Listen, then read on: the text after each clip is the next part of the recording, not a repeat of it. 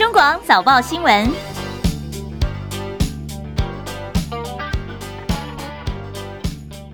听众朋友，早安，欢迎收听中广七点早报新闻，我是张庆玲。今天是中华民国一百一十二年二月三号，星期五，农历是正月十三。好，在天气方面呢，受到东北季风影响，今天北台湾天气湿凉，中南部日夜温差大。好，明天是周六补班日，那么这两天的天气状况由叶志军预报员来告诉大家。预报员早安，主持人早，听众朋友大家早安。哦，那今天的话还是持续受到东北季风的影响，所以整个天气上其实跟昨天的一个表现上是相当类似。那包括甚至在桃园以北跟东半部地区都是会有些下雨的机会。那不过整个降雨比较明显的地方，就还是以这个基隆北海岸跟大台北的山区以及宜兰花莲地区为主。那至于在其他地方来讲的话，则是维持多云到晴的天气。那至于温度上来讲的话，在西半部跟宜兰地区的低温上是落在十五、十六度。然后，华东地区的话只是在十七、十八度。那白天高温的上来讲的话，在北部跟宜兰花莲的一个高温也是只有在十七到二十度。那其他地方的话，则是在二十四到二十七度。那在中南部的日夜温差上来讲，还是比较大一点。那也请早出晚归的朋友还是要视这个温度变化，适时调整穿着。那再就是说，风力还是比较偏强一点点。那在桃园到台南以及恒春半岛沿海空旷地区，跟各个离岛都会有较强阵风出现。那前往海边活动的话，请特别注意安全。那我们预期就是说，在今天入夜之后，随着华南云系东移的影响之下，哦，所以像是在北部跟东半部地区的一个呃降雨机会就会逐渐的提高。那另外就是说，在中部地区的话，云量上也是会逐渐的增多，那并且是会有些零星降雨的一个可能性。哦，所以在明天补班日的时候，请大家就是外出活动的时候，还是记得记得携带雨具备用。以上资料是由中央气象局提供。谢谢叶志军预报员的提醒。好，那么今天入夜之后呢，雨区范围会扩大，请大家要特别的留意。中央气象局局长郑明典其实昨天他有发表一张卫星影像夜间模式的照片，看到北部地区是一片红彤彤的，而目前并没有明显的对流发展的特征。他说，这代表是春天的华南雨带还没有形成，春雨的季节还没有开始。好，倒是看到美国的年度盛事土拨鼠日，二号的时候在美国宾州盛大举行。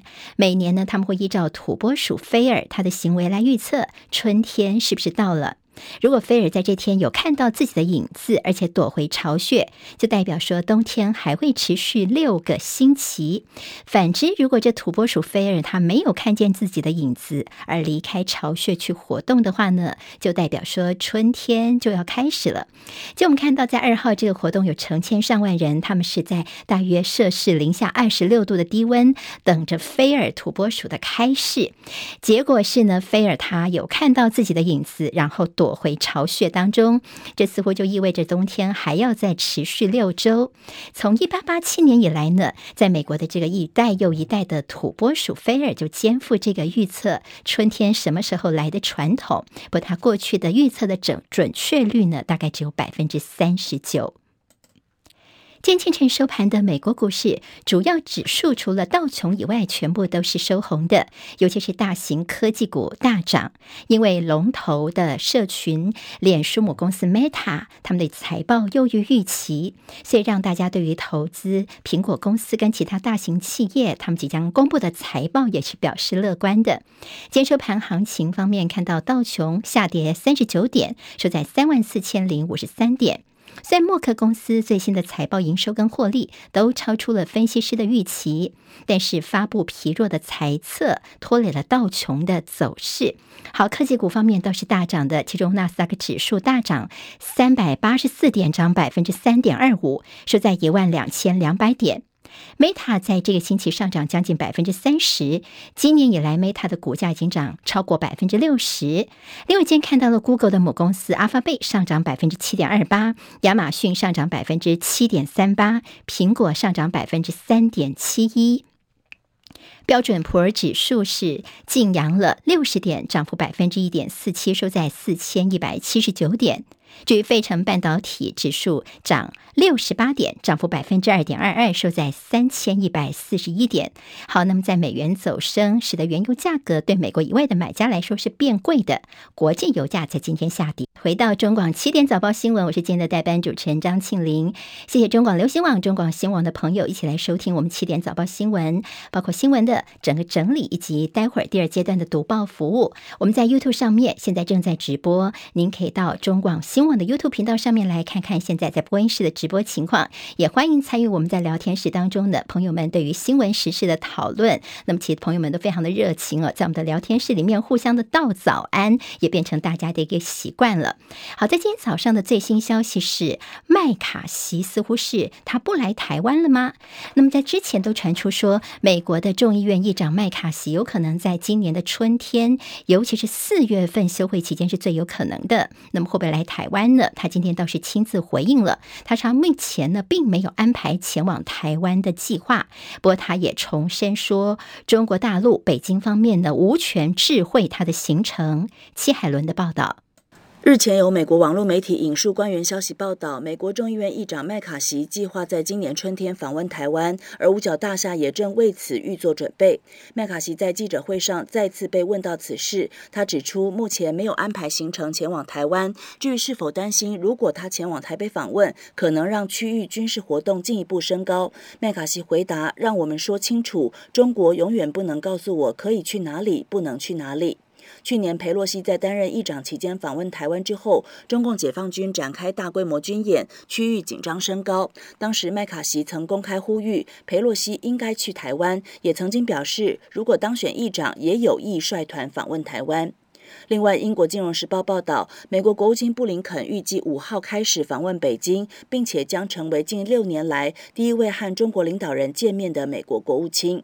报道指出，中共去年八月发动大规模军演，回应美国众院议长佩洛西访问台湾，让美中关系更为紧张。记者戚海伦报道。好，刚刚海伦的报道当中有提到说，布林肯五号要到北京去。那么这次呢，在大陆有机会见到习近平。这个消息是《金融时报》英国《金融时报》的报道。不过，美国国务院方面呢，并没有进一步的证实或评论。但是专家有分析说呢，习近平近来好像似乎释出一系列有意要改变美中关系的一些讯号。所以呢，他如果是决定要接见布林肯的话，这就是一个最新的讯息。好，中间大。大家可能要了解、掌握一下，布林肯这次到北京，他预计见面的对象还包括中共中央外事工作委员会办公室主任王毅，还有从驻美大使转任大陆外交部长的秦刚。好，那么除了在这次布林肯要到北京之外呢，美国的财政部长叶伦在今年稍晚的时候，他也会有访问中国大陆的一个计划。他上个月才刚刚在瑞士的苏黎世跟中共国务院的副总理刘鹤有过会谈。美国总统拜登今天宣布，白宫国家经济会议主任迪斯即将卸任。迪斯是谁呢？他是拜登相当重要的经济幕僚，也是晶片法案的幕后推手。美国国防部长奥斯汀人现在正在菲律宾。美国跟菲律宾方面达成了协议，同意扩大二零一四年签署的加强国防合作协议，就是 EDCA。谈妥，美国的军队将可以涉足的菲律宾的基地，从原本的五个再增加四个到九个，美军都可以来使用。这让菲律宾成为一旦台湾有事的时候，美国的关键战略伙伴。好，菲律宾现在加盟，也让美国在东亚防堵中国的连线，北从韩日，南到澳纽，原本悬缺的东南亚的部分呢，现在补上了菲律宾这一块了。好，那么这次呢，在新增的据点方面，尤其是比较靠近台湾的，就是在吕宋岛北方的这加延省、卡加延省的两个地方。而在今年四月底的时候呢，美菲还会并肩作战，联合军演，也是在临近台湾的吕宋岛北部来进行的。好，那么这个地方其实跟台湾最近，大概是只差了两百公里。也就是一旦解放军对台湾有动作的话呢，吕宋岛的地位就是非常非常的关键了。好，中国外交部的发言人毛宁在昨天表示说呢，中方一贯认为，国家之间的防务安全合作应当有利于地区和平稳定，不应该针对第三方或者是损害第三方的利益。他也呼吁说，这个地区国家呢要保持警惕，避免被美国给利用。美国之音有一则报道说，美国呢二月二号的时候在所罗门群岛重新开启了大使馆了，而这个动作也是华盛顿方面抗衡北京渗透太平洋的一个最新动作。大陆外长秦刚在昨天首度跟日本外相林方正通了电话，他强调希望推动中日关系沿着正确轨道来发展，并且喊话日本在历史、台湾等重大的问题上要信守承诺，并且谨言慎行。暌违三年的时间，海基会昨天上午举行二零二三年大陆台商的春节联谊活动，这是新冠疫情爆发以来的首度恢复以大型参会的形式来举办的。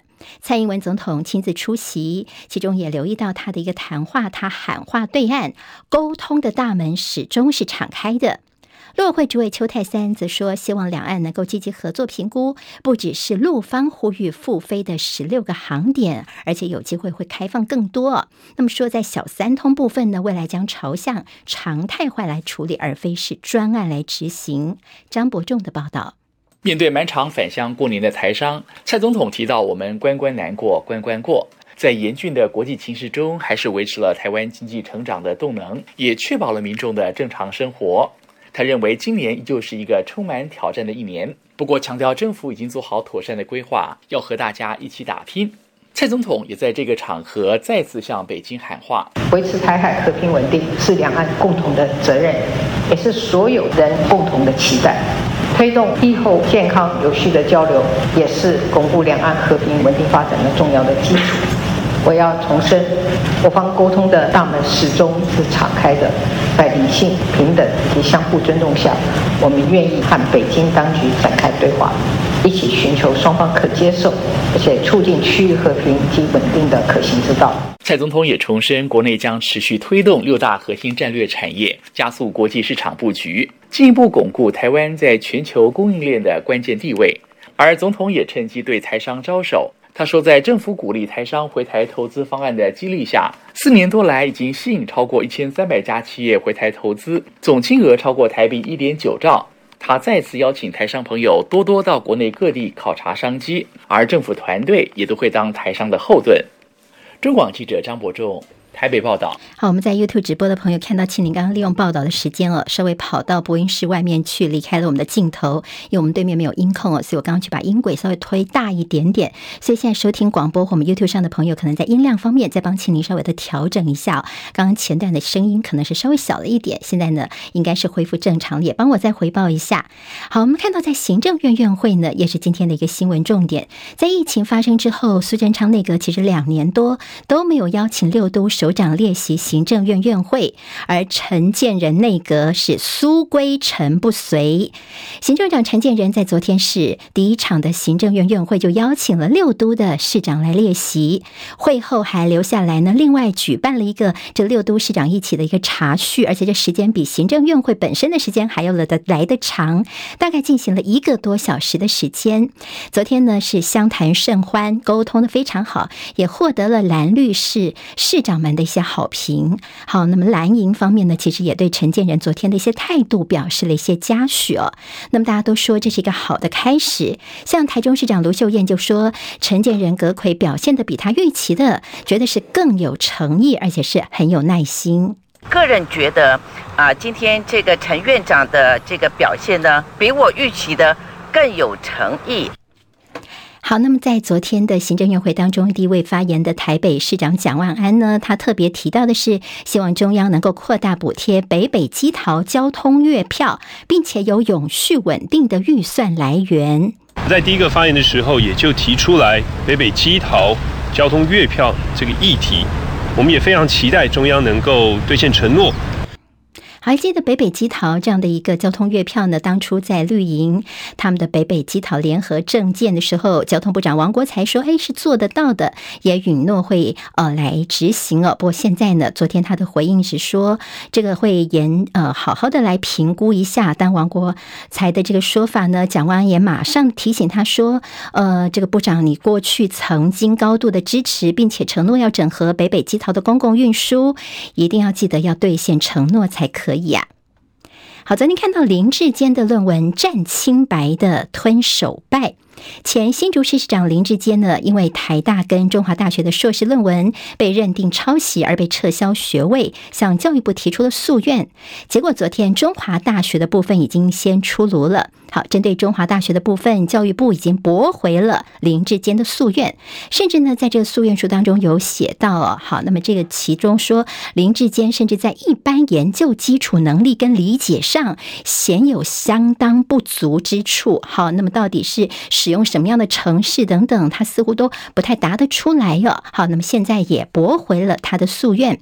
对此，国民党立委王鸿薇则表示，正义不会迟到，教育部认证了这是抄袭。好，那么这是在中华大学的论文部分。至于台大的这个论文的这个诉愿部分，现在结果还没有出炉。而林志坚论文案的原告于振煌之前被短转调到调查局的内勤，所以外界就质疑说，新竹调查站是不是有一些潜规则的施压？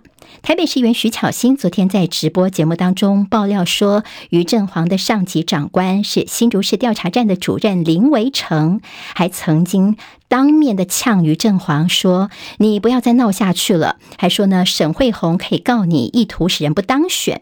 所以徐巧芯就觉得说，这腐败的励志一定要政党轮替才可以。好，这是国军的形象被败坏的是陆军第八军团有一对情侣，他们在两年前在营区里面恩爱呢，拍摄了性爱影片。结果呢，这个影片当中是女子穿着着迷彩军服，那么这男子呢是一个赤裸男子，他们是四脚缠绵的这样的一个性爱的亲密影片，而且全程用手机录下来了。这个事情现在为什么爆出来呢？因为这支影片最近在网络上面流传，引起了议论。第八军团表示，立刻组成了专案小组进行行政调查。这两个人的行径呢，违反了男女分际情事，而且你在手机带到了营区里面去，这还涉及到资讯安全的问题。所以接下来要对这两个人进行重惩。好，那么这两个人呢，他们现在还是情侣关系，影片外流，他们也非常惊恐。现在拜托网友帮他们抓影片外流的凶手。在广告之后，还有更多新闻提供给大家。中国广播公司。现在时间是七点十九分，欢迎回到中广七点早报新闻，我是张庆玲。在国民党的政治议题方面，世代交替这议题持续发酵，是徐巧芯他宣布投入了党内的信义南松山的立委初选，他希望初选能够有机会。他要挑战的是同党五连霸的现任的资深立委费鸿泰。那么说呢，费鸿泰还曾经亲自对徐巧芯说，未来会交棒给他哦。那么费鸿泰昨天的回应是说，他不会。去讲别人呢，对内绝对不会去开战。好，不过现在变成了所谓两个女人的战争，是谁呢？就是秦慧珠跟徐巧芯。因为呢，同党的台北市议员秦慧珠呢，她对于徐巧芯最近的动作，她其实话说的蛮重的。她觉得她说有些争权夺利之嫌。那世代交替，好像就是要把别人汰换掉，自己上位哈。这种讲法，我觉得有争权夺利之嫌。一个议会呢，老干新知都需要。好，徐巧芯昨天呢，也赶快跟秦慧珠来喊话，有点撒娇的跟秦慧珠说：“啊，我爱你呀，希望你也爱我，不要再针对我了。”巧芯真的很爱你，好，拜托不要再针对我了。你这样子就这么资深，这样针对我，我很害怕，所以希望他可以放我一马。然后我在想说，是不是因为呃过年的时候大家都有在看《甄嬛传》，线上三万人同上《甄嬛传》，所以把很多事情以为是所谓的宫斗，神挡杀神，佛挡杀佛，不是对着党内，而是对着民进党。好，徐小青说：“是不是宫斗剧看太多了啊？”但秦慧珠就回应说：“啊，我不是说宫斗剧，我不是参选人，所以我讲的是公道话。”好，这是国民党现在所谓的茶壶里的风暴。国内昨天新增了两万七千零八十五例新冠确定病例，分别是两万六千七百九十三例是本土，两百九十二例境外移入，死亡有七十四例之多。好，那么在春节之后，本土的病例一度是超过了三万例，昨天是两万多例，虽然好像看起来在确诊病例数方面稍微的有点下降，但是七十四人死亡，这个数字让人有点惊心，因为这是七十七天以来的新高。指挥中心原本是说昨天要宣布室内的口罩令的松绑，不过下午两点钟的记者会，指挥官王必胜说呢，现在有三大理由，所以我们要延后宣布解封政策。那三大呢，一个是确诊病例数的反弹，医院加护病房的满床，所以呢，我们来听听他的说法。我们这个口罩目前还在这个研议当中哈，所以今天没有特别的这个宣布和口罩相关措施，主要有三个原因哈。第一个原因是因为这几天哦，看起来这个加护病房哈的这个占床率非常的满，表示说我们的医疗量能现在有点这个要需要再注意加强注意哈，这是第一个。那第二个原因就是我们跟各部会讨论的时候，各部分都有这个很多的这个意见。那也需要时间哦去沟通和安排。第三点就是说，我们看到我们过完春节年假之后，我们看到我们的这个确诊数是有一些反弹哦。那现在还在算是这个高点，还是希望能够多观察几天。那基于以上这三个因素，我想我们可能会再延迟一点去宣布我们的这个口罩的新政策。好，王必胜说呢，还需要观察一下确诊数跟占床率下降这两项指标。不过他也松口说，五月份大家等一下哦，因为五月份的时候会有重大的改变，除了会调整法定传染病的分类之外呢，到时候指挥中心也可能会降级或者根本就撤除指挥中心了。好，有外电报道说，有一份研究说，美国的默沙东药厂所推出的新冠口服药莫拉皮拉韦这抗病毒药物呢，有可能会引起新冠病毒的新的变种。医疗应变组的副组长罗一军则说，并没有发现和传播力、抗药性、致病力有关的新的变异株产生，所以不用担心哦，大家还是可以好好的来使用这样的药物。台大医生李秉颖则推估，疫情未来将会感冒化，而不是流感化。感冒化就是。更轻了，意思就是说，可能以后就不用每年都接种疫苗了。大概只有像是新生儿或免疫力比较低的长者需要施打，就是避免重症的发生。好，这会不会是未来我们在疫苗政策上的调整呢？我们也可以再观察一下。当年陈水扁曾经喊出动摇国本摇办下去的拉法叶舰军购弊案，时隔多年，终于追回了部分的不法所得。涉及拉法叶舰采购弊案的已故军火商汪传普家族，在海外的好多个国家都有留下巨额的资产。台北地检署跟法务部经过了多年的努力，在欧洲国家列支敦士登，终于把他们查扣的汪家资产，大约是新台币三点三亿元，汇回了北检的账户当中了。这是我们第一笔成功的追回汪家海外的不法所得。法院宣告没入的金额大约是新台币一百四十六亿元。好，现在这三亿多呢，大概是一个开始，未来还会继续来追查。在联准会宣布升息一码，推升了台股跟美股的一个表现。好，我们看经济部长王美花怎么样看台湾的经济发展。张佳琪报道。金融市场近代美国联准会升息，结果符合预期升息一码，果然振奋市场。美国通膨的趋缓直接牵动全球经济。经济部长王美花出席二零二三大陆台商春节联谊活动时回应媒体：“美国升息码让市场觉得美国不会再因为通膨走高升息的那么厉害。从美股的收高也看得出激励。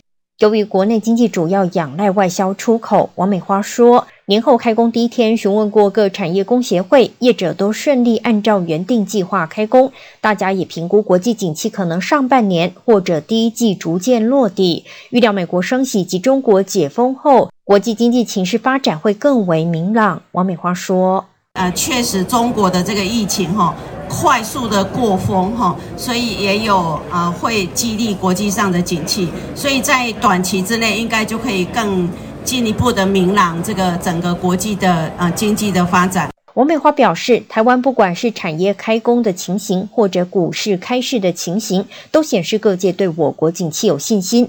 且去年的经济成长表现与主要竞争国家相比，台湾的表现相对稳健。他也强调，经济部今年持续推动产业发展。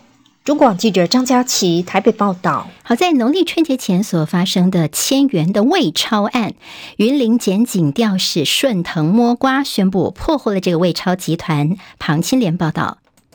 年节前有许多县市传出伪钞流窜事件，云林检警立即组成专案小组展开查缉。警方先在屏东、高雄地区具体使用伪钞的张姓、黄姓嫌犯，还有贩售伪钞的朱姓嫌犯到案，现场查扣各市面额新台币伪钞一万六千多张。经警方调查，发现这些巨额未超竟然是朱姓嫌犯以每张一元的价格上上游购买。云林检警全面追查上游供应商之后，又顺利拘提到廖姓、洪姓、李姓三名嫌犯到案。并扣得面额高达一亿两千多万元的全新未超一批，嫌犯所伪造的千元钞就是目前在全台流窜，序号为 HR 四八四二六八 XD 的千元伪钞，还有序号为 CQ 二八一八八零 VZ 百元伪钞。另外还发现了大量新版的百元伪钞，还好即使阻拦，并未流入市面。云林县会分局分局长廖志明表示，嫌犯原本是制造贩售玩具假钞，之后贪图不法利益，开始印制伪钞，并在网络平台以每张五到六元的价格贩售。全案已经依行使伪钞纸币以及妨碍国币惩治条例等罪，移送云林地检署复讯。六名主嫌全数声押获准，成功遏止伪钞流窜。记者庞青莲云林报道。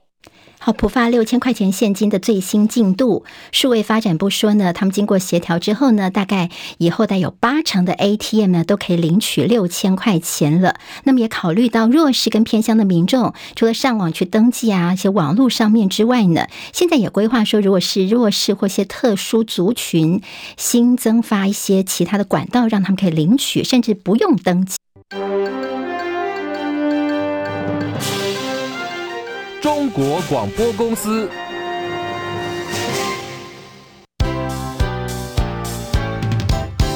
中广早报新闻。好，我们进行中广早报新闻，我们第二个阶段的读报时间。谢谢流行网、新闻网、音乐网的朋友呢，一起来收听我们的第二阶段的读报。那么也拜托朋友，我们在 YouTube 上面的频道直播，记得帮我们记得按赞，还有呢，欢迎多多分享。好，我们先浏览了一下今天的报纸头版到底有哪些内容。今天像中时联合他们下半版哦，因为是广告的关系，所以头版都只有一个新闻。联合报今天头版头条是等于延续昨天的续集，关心的是基隆的护海公投。投，呃，标题叫做“护海公投重启吗？基隆市府促修正再提案”。谢国良就现在的基隆市长说呢，你送来我会批准。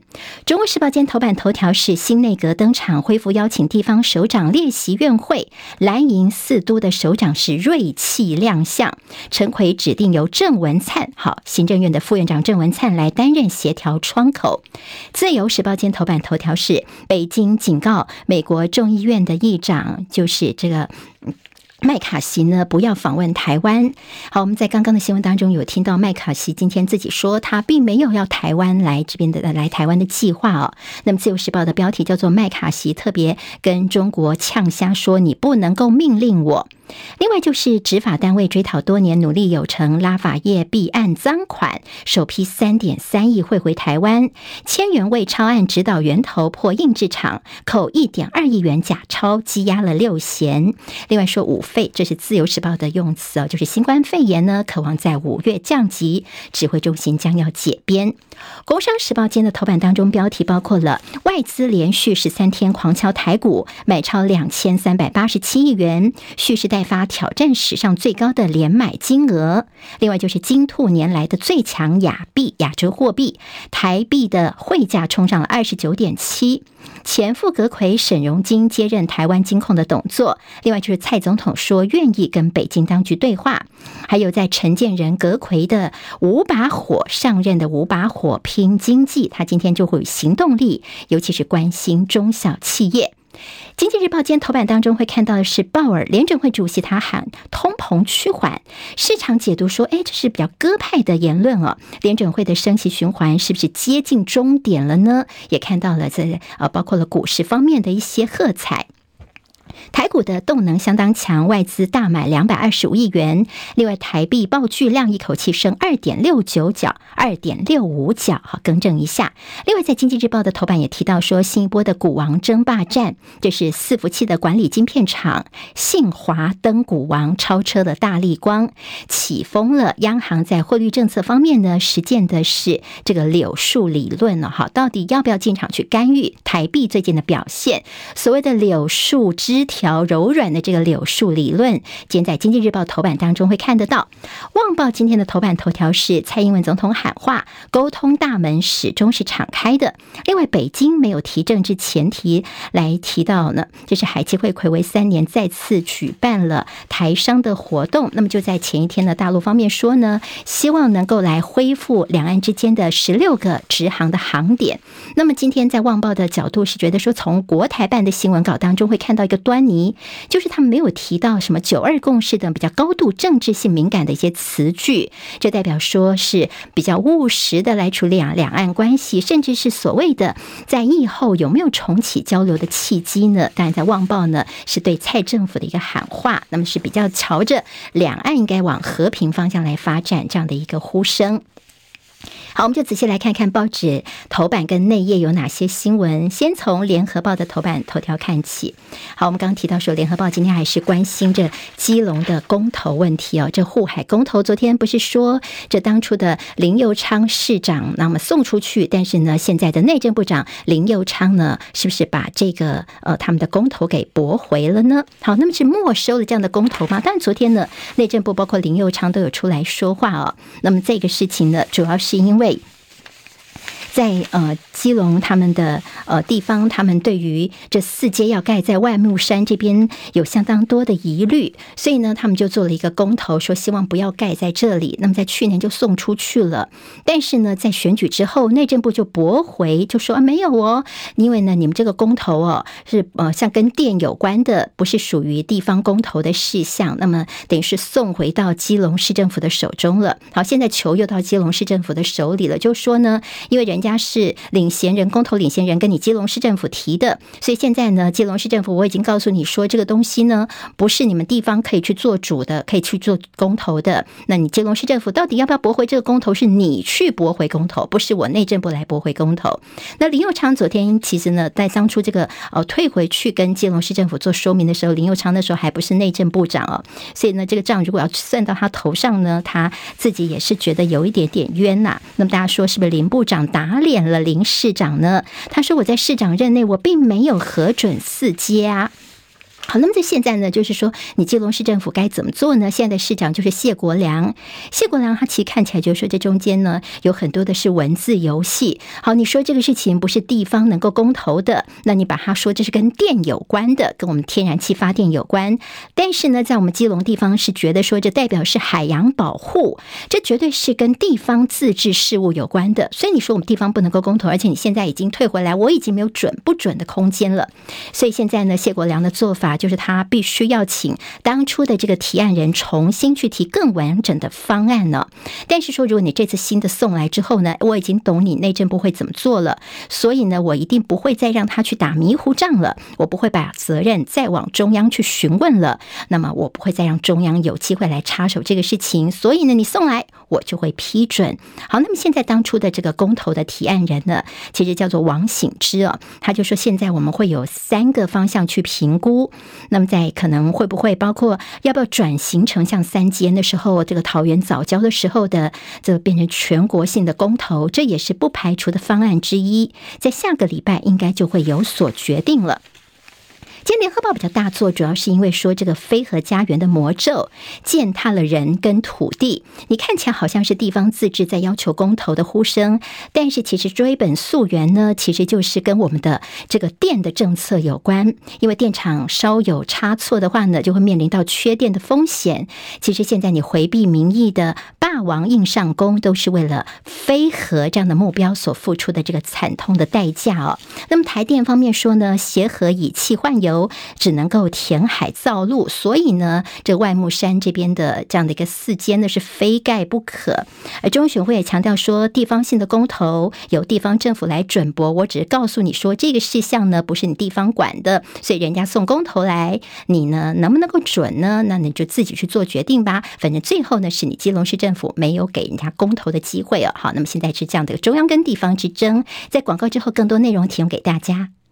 现在时间七点三十九分，欢迎回到中广七点早报新闻。我们继续来读报。中国时报今天头版头条，好，我们看到这是昨天的行政院院会，就我们所说的苏归尘不随呀。好，那么在过去因为所谓的疫情的关系哦，所以一些这个呃六都的首长他们都没有办法去行政院院会。但现在呢，他们昨天出现了。中国时报的标题叫做“陈奎指定郑文灿来担任协调窗口”。我们给直播朋友看一下，在中国时报放到头版的这张照片。好，这个照片呢看看起来。一二三四五六七八，好，那么大家呢排排站多了两个人，一个就是站在中间的我们的阁揆陈建仁，那么另外一个就是副院长郑文灿，好，那么这个是大家排排站。但我们给大家看一下联合报的头版这张照片，好，这个照片呢就是他们这个不出行政院院会呃的时候呢，那么他们在查叙之后呢走出来的照片。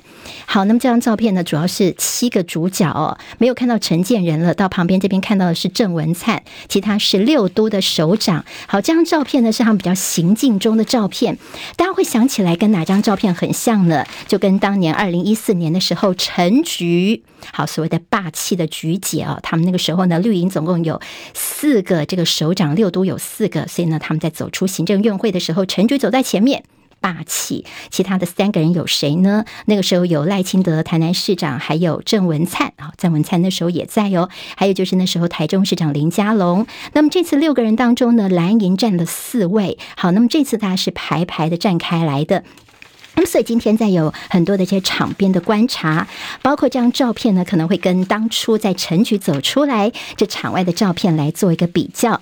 那么昨天在行政院会当中呢，大家的发言，除了我们刚刚在新闻当中有整理到的，就是像蒋万安就先说呢，北北基桃的交通月票这个部分呢，当初你们说这是做得到的，那现在呢，我们虽然都是蓝营的人，但是呢，你们当初的这个呃竞选承诺啦，王国材交通部长也说可行。那拜托喽，请大家呢要帮我们北北基桃来实现这部分哦。所以我们看到了像是啊侯友谊啦、张善政也跟他们有关嘛，所以他们也说对对对，没错没错。好，另外其实还有包括台中卢秀燕啦、台南的黄伟哲、高雄的陈其迈，他们其实昨天在行政院会当中呢，也有希望中央能够规划中南部的交通月票。好，那么大家都是呃特别的提醒说，交通部分请帮我们来处理。还有一个就是关于统筹分配税款。的议题，昨天也被讨论到。像侯友宜就说：“你看，我们新北市人最多，但是我们分到的资源是六都最少的。哦，桃园郑文灿，呃，这个张善政呢，桃园郑，这是张善政呢，他就说：对对对，你看这个呃财政收支划分法已经二十年都没有修了，现在的确是要检讨时候。哈，听起来其实都是跟这个地方建设啦，跟钱有关的。因为这么久，终于是能够到行政院会去当面的来做一个沟通哦，所以都把握这个机会。”好，那么中间的窗口是谁呢？郑文灿。好，郑文灿呢，他担任协调窗口。大家其实都有说，你好像是幕后的操盘者。也就是说呢，现在你是实权的行政院的副院长。好，甚至曾经有媒体人形容这个陈建仁呢，这阁魁叫做儿阁魁。好，儿皇帝儿阁魁哦。好，那么其实昨天这个郑文灿就说，我们行政院这边都是一体的，我们一起来做事情，没有幕前幕后的问题。好，其实昨天大家谈的非常的愉快哦，但是呢，他们就说啊，如果有机会的话，我们行政院会还是可以邀请你们这些首长们来与会的。但今天《中国时报》就说，呃，其实这个本来就是应该中央跟地方能够好好的来沟通的，你不要把这个邀请好像当作是恩惠哦。好，当初似乎是苏贞昌已经没收了一段时间了，那么现在呢，让大家能够现场的来面对面沟通，你不要把它当作是恩惠一样哦，这样子好像似乎是呃太高高在上的感觉吗？甚至昨天在蓝。率的争资源，我们刚刚有说在交通部分啦，还有在这个统筹分配税款部分的争取资源。那么所谓的蓝绿在镜头前好像是一团和气，但是其实在私底下呢，大家也是非常的较劲儿啊。这中间呢六都抢粮、抢资源，为的就是朝野大战来埋下伏笔。好，一些场边的观察呢，比如说到底他们穿什么鞋子？昨天像今天联合报也有写到说，像这个呃，昨天看到侯友谊跟卢秀燕，他们都穿了黑边白底的布鞋。好，都穿的是布鞋，就表示说他们是很接地气的意思哦。那么昨天后来其实出来之后呢，六都首长都有轮流发言。第一个发言的是谁呢？台中市长卢秀燕。为什么她先说话呢？女士优先呢？那卢卢秀燕昨天也提到说，其实昨天他们跟这个陈建仁、葛奎的一个互相的沟通之后，她也觉得说，哎，感觉她非常的诚恳哦。那么这也是超乎她想象的。好，这是我们从一些呃照片啦，还有一些报纸的文字方面。我们来看看昨天行政院会的一些场内跟场边的观察。好，今天《自由时报》的头版头条是麦卡锡。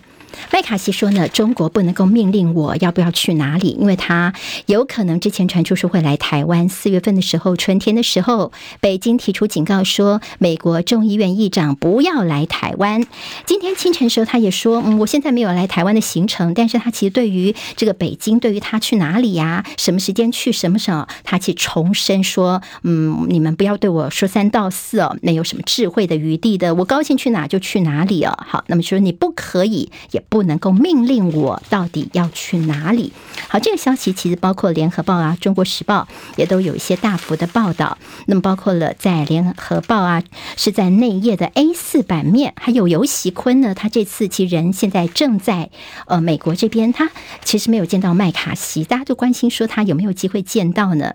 他说：“因为我行程非常忙，你看我要去这里去那里哦，所以我没有机会去见麦卡锡。”那么大家就问萧美琴，因为萧美琴后来她其实有进到议会的议长办公室，那么但是其实她也并没有见到本人呢。那么其实在这个部分到底有没有见到或谈了些什么？这中间必须要非常的低调，毕竟我们这中华民国的立法院长如果在美国这边有一些公开表态的话呢，可能就让这个美中台三方的一些台面下的互动空间变限缩了。好，还有游锡堃，其他在美国这个谈话，今天在中时跟联合也都有比较进一步的大作的是，这水牛伯的生猛发言。他说呢，这个呃，在游氏定义，就是说美国的台湾政策呢，不是只有一法三公报。好，所谓的一法三公报，就是台湾关系法跟美中三联合公报。那游锡堃他说呢，其实应该现在叫做五法六保证三公报。他说现在看起来，哎，变得更多更多了。那么增加的是有哪一些呢？像是这个台湾旅行法等等哦。不过今天在联合报就分析说，其实你看哦，虽然说国会有通过像台湾旅行法已经通过四年多了，但是呢，美国的行政官员来台湾的次数难道有大幅增加吗？也就是说，你觉得这样的一些法案对台湾来说是一些友善的？但是实际上的执行究竟如何？恐怕我们大家都是心知肚明的。好，另外在中华大学的论文案林志坚的诉愿遭驳回，教育部说调查过程当中没有展现诚信，而且觉得他有一些写论文的一些基本能力似乎都不够哦。好，那么在台大的论文部分现在还没有出来。沈荣金掌台湾金蓝营说，这似乎是一种酬庸养老的人事安排吗？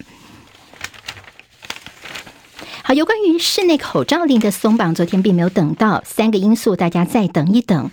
昨天的这个新增病例数方面，虽然是两万多例，但是七十七例死亡。好，黄高斌医生告诉大家说，死亡个案多半是没有完整接种疫苗的长者，这显示的是脆弱族群的保护力还是需要加强。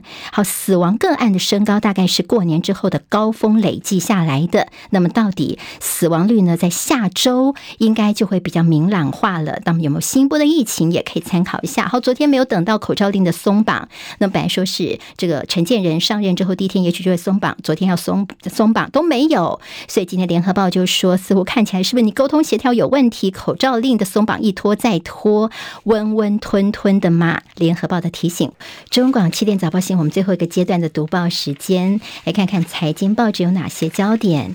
经济日报今天头版头条是联准会的升息循环接近终点了吗？主要就是鲍尔。的这个喊话哦。其实每次联准会他们有任何的一些动作呢，大家还会关心的是联准会的主席鲍尔在这个决策会议之后呢，他会开一个记者会，他有没有这个言辞啊？上次有说这个，这次有没有说这个？那么来看看他们现在美国的一些方向哦。所以看到鲍尔这个谈话呢，他特别提到说，通膨压力正在趋于缓和，但是即便如此呢，还有更多的工作要做。好，由于他的发言并没有像市场的预测的鹰派，所以被解读说呢，升息循环已经接近终点了。好，那么美元就重贬到了九个月来的谷底。好，大家说呢，这所谓鲍尔的鸽派说法有哪些呢？包括他说通膨趋缓的过程首次展开。好，第一次提到说通膨趋缓，所以大家嗯。眼睛一亮，觉得听起来不太一样哦。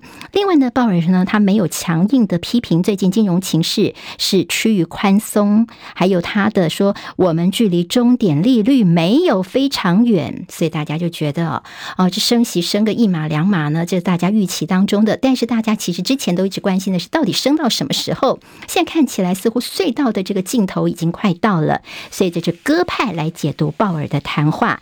台股的动能强，外资大买两百二十五亿。亿元台币是爆巨量，一口气升值了二点六五角。好在昨天台北股汇市的表现方面。其热钱已经开始回流到亚洲市场。昨天台股是大涨一百七十五点，收在一万五千五百九十五点，站上了一万五千五百点的关卡，刷新了七个月来的新高纪录。好，三大法人买超了两百三十七亿元，外资连续十三天买买买买个不停。护国神山台积电点火攻高，收复了五百四十块钱的关卡。好，那么在外币的呃，在台币部分外资疯狂的推升之下，就好像是冲天炮一样的直冲云霄。昨天我们的台币中场是大升了二点六五角，收在二十九点七，创下了七个多月来的新高价。好，今天在这个经济日报呢，就谈到说起风了，央行实践柳树理论。好，外资大举的汇入的时候呢，通常央行呢现在就是我先放手，让它去升值一下，就像柳树一样随风摆动。好，我们不要去逆势操作，否则那钱就丢到了这个大水里头，扑通一声就没有了。那么等于说，等到外资的汇入潮稍微的缓下去之后呢，我们的央行这时候再顺势的来调节，这样才不会白白的浪费银弹。好，那么是这样的一个意思哦。今天在这个呃，《经济日报》有特别提到了央行的副总裁叫做陈南光。好在央行，我们的央行似乎有些不同的一些角度出来哦。这是被视为是央行鹰派的央行的副总裁陈南光，他最近再度是抽重炮的抨击央行的货币政策。他在最新出炉的一个《旅行家杂志》《银行家杂志》不是《旅行家》哈，《银行家杂志》方面呢，他撰文就说，央行在通膨跟房市管制措施方面。太消极了，应该负担起物价稳定跟是处于这样高房价的责任，要好好的来处理啊。然后现在他似乎对于我们呃这个央行的动作呢，升级太消极，他说会有停滞性的通膨。那他是比较鹰派的理论，那么在央行里面其实有些鸽派的理论哦。你今天可以参考一下《经济日报》的角度，《工商时报》今天头版头条就是外资的最近连续狂敲台股。好，那么在台币台股方面，最近的热钱非常多多。投资朋友要特别留意了。好，我们就用今天的七点早报新闻，我是张庆林。那么谢谢大家的收听，我们下次再见。